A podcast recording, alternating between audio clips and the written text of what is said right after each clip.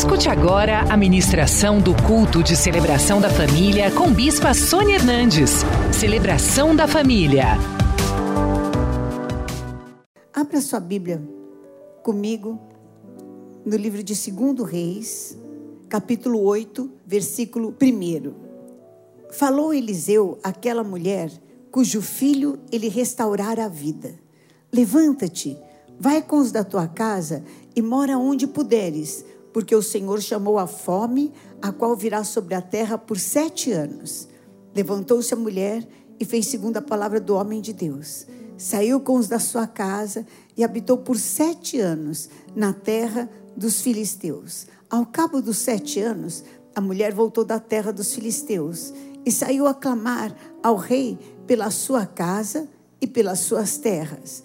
Ora, o rei estava falando com Geazi, o moço do homem de Deus, dizendo: Conta-me, peço, todas as grandes obras que Eliseu tem feito.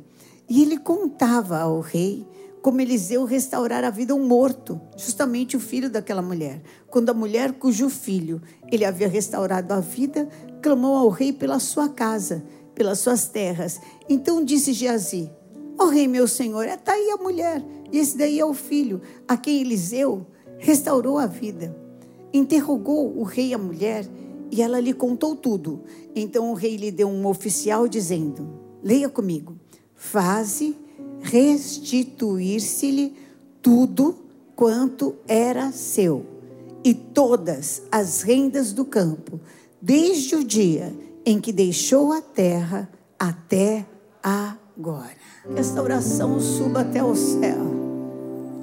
E cada um dos teus filhos aqui presentes cada um dos teus filhos, Senhor, presentes na renascer virtual. Aleluia. Sejam alcançados agora, Pai, por esse poder de restituição, restitui a vida restitui os sonhos, restitui a história, restitui a saúde, restitui a alegria de viver, restitui as finanças. Em nome de Jesus, restitui o ministério, restitui a família, Senhor. Em nome de Jesus Cristo, eu amarro o valente no abismo. E eu te peço que o Senhor, oh meu Deus, confirme esta palavra com sinais, com prodígios, com maravilhas. E nós vamos te dar a honra, a glória e o louvor que são só teus, em nome de Jesus. Amém, amém, aleluia. Queridos, essa mulher era uma mulher muito rica, muito abastada. E o marido dela é que era estéreo, era um marido idoso. E um dia ela teve um desejo de dar uma, uma oferta para o ministério de Eliseu, que passava lá.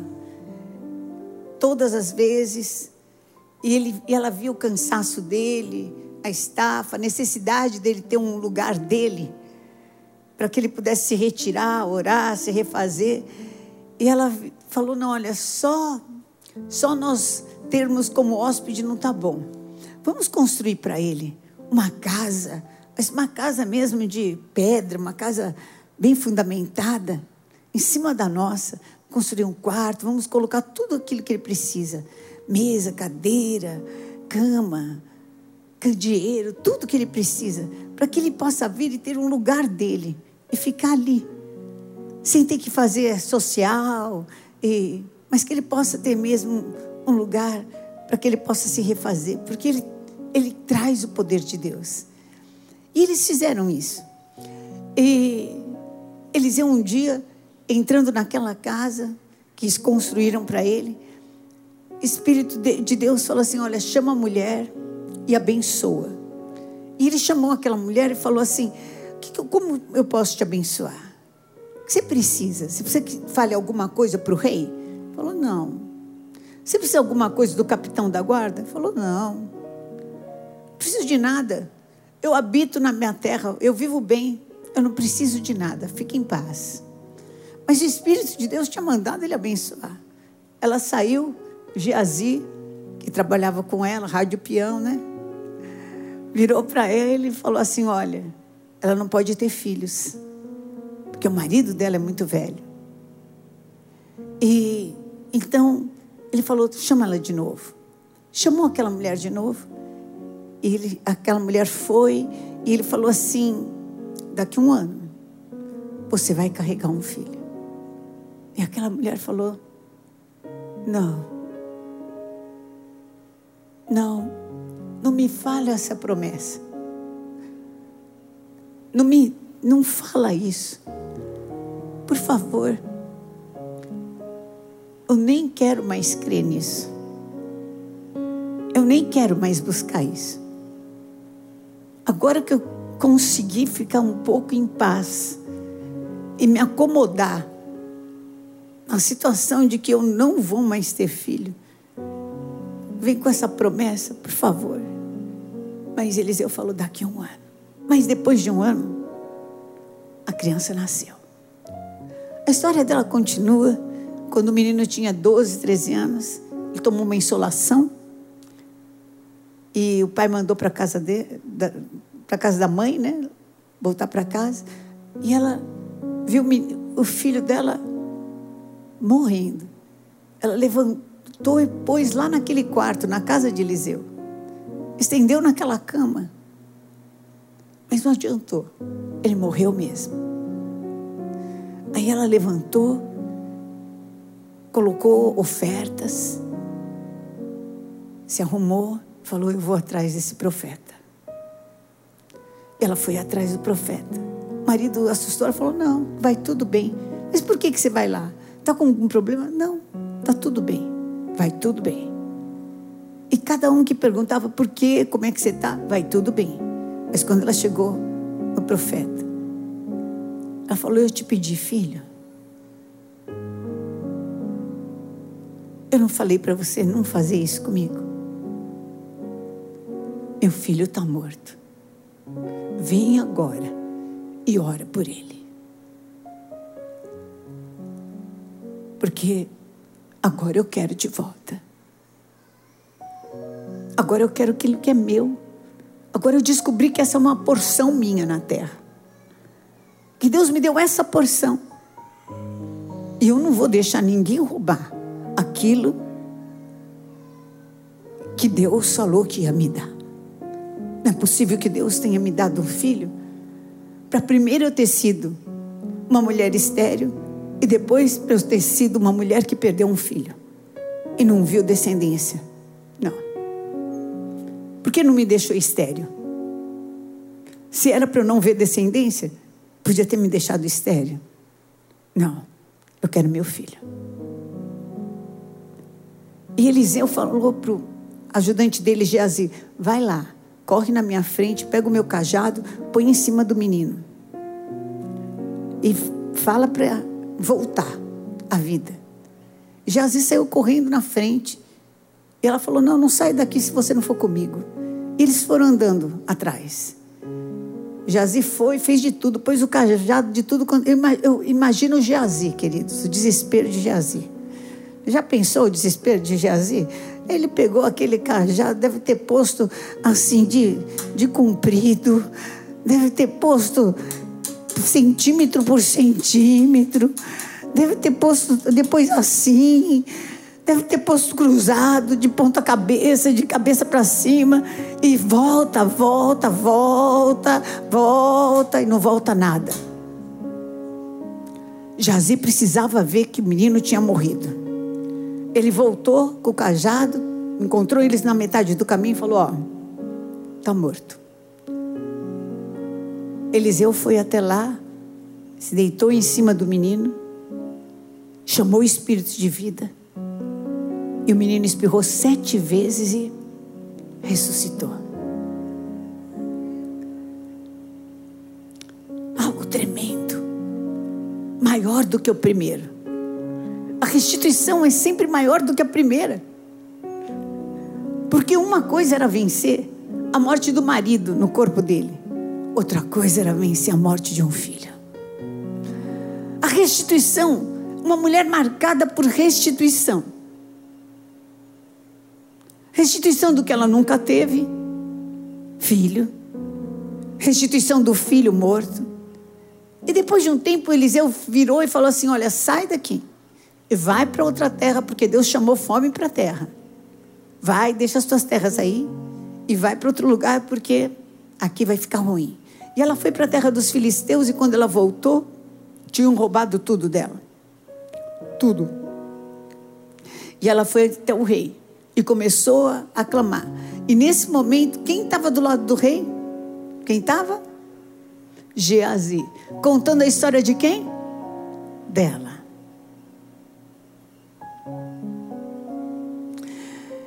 E quando Geazi ouviu, ela deve, deve tá, devia estar tá fazendo um barulho bem grande.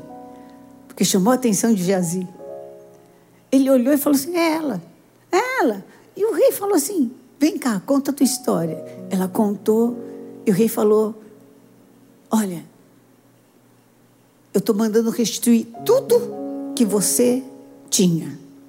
E mais, o que eles ganharam nas tuas coisas, eles vão te dar de volta. A restituição, na palavra de Deus, ela é uma restituição muito maior do que aquilo que a gente perdeu, mas muito maior. A restituição na palavra de Deus é ela vem assim, é como se você fosse roubado de um carro do ano 90 e viessem te dar o carro agora. Misericórdia, está só o pó da rabiola. Não, Deus vai te dar um 2021. E Deus tem uma restituição para as nossas vidas. E um dos versículos que é, penetrou no meu coração e que falou com a minha alma e que eu comecei a orar. Está aqui no livro de Deuteronômio. Deuteronômio 30, dos versículos 3 a 5. Eu vou ler na linguagem de hoje, porque fica mais fácil de você compreender. Que diz assim: Deus, o seu Deus, restituirá tudo aquilo que vocês perderam. Terá compaixão de vocês, voltará e pegará os pedaços de todos os lugares para onde você for despedaçado. Vai pegar cada pedacinho teu, aquele pedacinho que ficou naquele lugar, naquele emprego, aquele pedacinho que ficou naquele relacionamento, aquele pedacinho que ficou com aquela pessoa que te traiu, aquele pedacinho que você perdeu naquela enfermidade, aquele pedacinho. Deus vai pegar todos, todos os pedaços. Vai ajuntar. Não importa quão longe tenham ido, quanto tempo tenha acontecido isso. Deus vai pegar cada pedacinho, cada pedacinho e Deus, o seu Deus, os trará dali e os trará de volta à terra dos seus antepassados possuíram e será sua novamente e ele lhes dará uma boa vida e os tornará mais numerosos do que os seus antepassados. Fala assim comigo. Deus, o meu Deus, me restituirá de tudo aquilo que eu perdi. Começa o versículo assim: Deus, o seu Deus, te restituirá de tudo, tudo aquilo que você perdeu. Queridos, deixa eu falar uma coisa para você. Tudo é tudo. Tudo, não é assim, tudo menos essa área. Tudo menos família. Tudo menos aquilo. Tudo menos aquilo outro. Não, tudo é tudo. Existe um evangelho que fala assim: ah, assim mesmo tá bom. Não, assim mesmo não está bom. Uma das características fortes dessa mulher é que ela nunca se, se acomodou com a perda. Quando o filho dela morreu, ela foi atrás de restituição. Quando ela voltou e as terras dela e tudo dela tinha sido levado, ela clamou e ela buscou restituição. E quantas vezes nós paramos na perda e ficamos, por que Deus permitiu? Por que Deus permitiu? Por que Deus permitiu? Foi fulano que me roubou, foi ciclano que me roubou. Foi esse que fez, foi aquele que fez a nossa guerra não é contra a carne e contra o sangue. A nossa guerra é contra principados e potestades, e contra dominadores e contra demônios. E o demônio quer que você fique mesmo no prejuízo, que você fique magoado com Deus, que você fique sem explicação. Mas hoje eu vim falar para você: é tempo de restituição. Clame É algo tão forte que no Salmo 103 diz assim: Bendize, ó minha alma, ao Senhor, e tudo que há em mim, bendiga o seu santo nome. Bendize, ó minha alma, ao Senhor, e não te esqueças de nenhum dos seus benefícios. É Ele quem da cova redime a tua vida, quem te tira do luto, do pranto, do choro, da morte e fala: toma uma vida de novo, toma alegria de novo, toma vigor de novo, toma. Mas você precisa desejar ser consolado. Aquela mulher desejou ser restituída.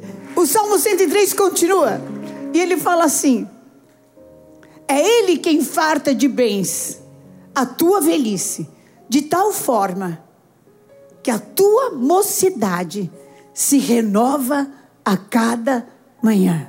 A restituição é tão grande que até os anos que você perdeu, Deus vai te dar de volta. Porque diz que renova os teus anos como a águia. E a águia, quando ela perde a sua força nas suas asas e não consegue mais vai ficar pesado, e não consegue mais agarrar com as suas garras e o bico está difícil, sabe o que acontece? Ela vai lá para lá o alto para os lugares altos. E ali ela começa a tirar tudo aquilo que é um peso, tudo aquilo que não funciona mais, e dói, e sangra. E vai arrancando as unhas, vai arrancando as penas. Por fim, ela bate com o bico numa pedra e arranca o bico. Por quê? Porque ela tem certeza que ela vai ser restituída. A restituição, ela vem quando a gente não abre mão da esperança. É diferente de expectativa. Expectativa é aquilo que você inventou. E fala, ai, vou viver isso. Daí você se frustra. Porque você não viveu. Daí você fala que foi Deus que não deu. Mas será que ele prometeu? Ou será que você que desejava? Agora, esperança não. Esperança é aquela certeza que invadiu meu coração ali. E que falou assim: Olha, não duvide do meu poder de restituição. E entrou um sentimento no meu coração de que Deus iria de alguma forma me restituir. De alguma forma que eu não sabia, que eu não conhecia antes, que eu não sabia como poderia ser, mas Deus ia me restituir. E um louvor brotou dos meus lábios. Ouvi tua voz me chamando para viver melhor. Muito melhor do que as perdas e do que as dores e do que a morte roubou de mim. E hoje essa voz está te chamando. E está falando: vem, vem viver muito melhor. Sai dessa morte, sai dessa perda, sai dessa injustiça. Sai. Saia dessa calúnia. Saia debaixo desse mal que aconteceu com você. Vem viver melhor. Vem voar nas asas do Espírito. Vem Vem libertar o teu espírito para que o Espírito Santo trabalhe em você. E essa esperança não confunde, porque cada vez que vinha aquela dor, falava: Não, Deus me prometeu que vai me restituir. E cada vez que ainda vem, Deus me prometeu que vai me restituir. Deus me prometeu, vai restituir, não vai tirar nada, não vai levar nada. E não pode nem levar meu filho, porque meu filho vai continuar sendo meu filho o resto da minha vida. É meu, ninguém tira de dentro de mim, ninguém pode tirar. Ele só chegou antes no lugar onde que eu vou chegar quando eu terminar a minha missão. Mas agora eu, inclusive, quero viver. Quero viver. Tenho planos. Tenho futuro. E o meu futuro não está mais concentrado numa pessoa. Meu futuro está no Senhor. Voar. É esperança que não confunde a provação, a tribulação, Romanos 5, ela tem que promover em você experiências com Deus. Essa aprovação que você está passando te trouxe experiências com Deus? Ou você ficou um fofoqueiro, maldizente, caluniador, murmurador? E afastado do ministério e afastado de tudo que é bom. Magoado, machucado, ferido. O que, que você virou? A aprovação tem que promover experiências com Deus. E a experiência produz perseverança. Na hora que você vai desistir, aquela, aquela esperança fala: Mas eu prometi que eu vou te restituir. E a esperança, a perseverança, traz para você a esperança. E a esperança derrama o amor de Deus no teu coração. Amor que não confunde. Vai, mulher, volta para tua casa e seja restituída de tudo que você perdeu e de tudo que você deixou de ganhar. Levanta a mão para o céu e fala assim: em nome de Jesus, eu estou voltando hoje para minha fortaleza. O meu Senhor é o meu refúgio e fortaleza. Ele é o meu socorro, bem presente na hora da angústia.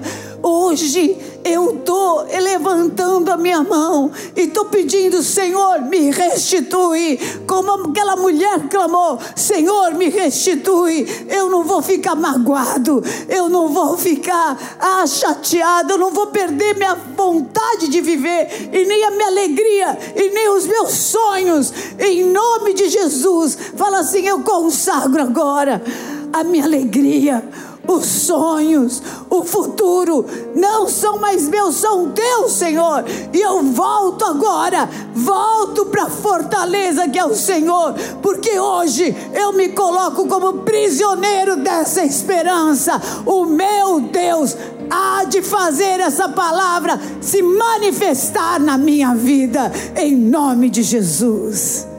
Amém. Na noite em que Jesus foi traído, ele pegou o pão e tendo dado graças, falou: Esse pão simboliza o meu corpo, partido por amor de vós.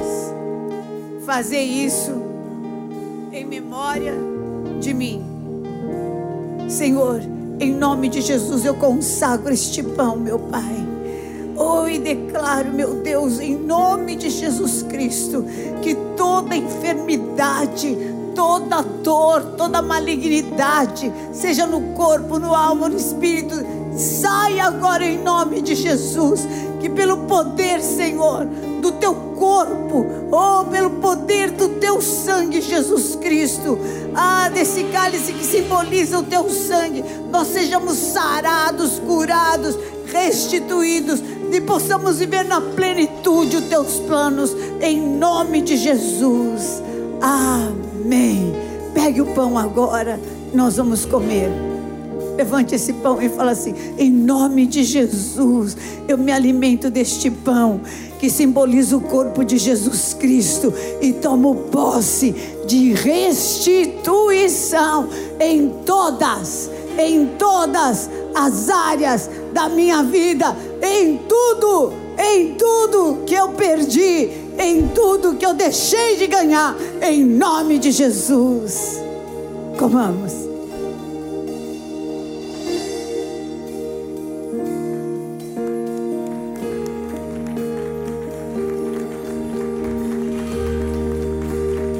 Pegue o cálice, querido.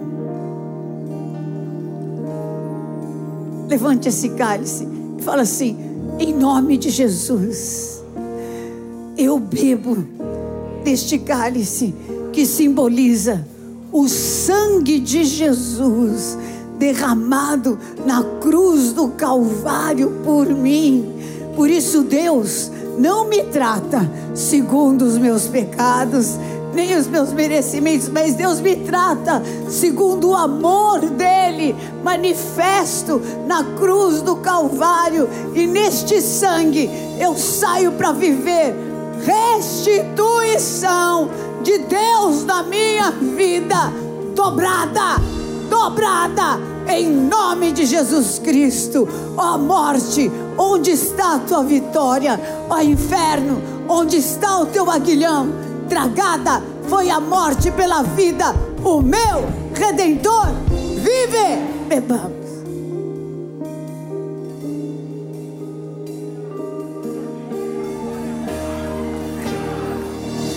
Levanta sua mão para você e fala assim: se Deus é por mim, quem será contra mim?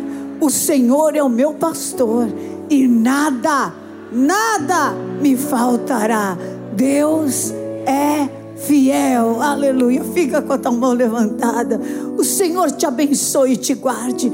O Senhor levante o seu rosto sobre você e te dê paz e te ilumine e te guie de glória em glória, de vitória em vitória.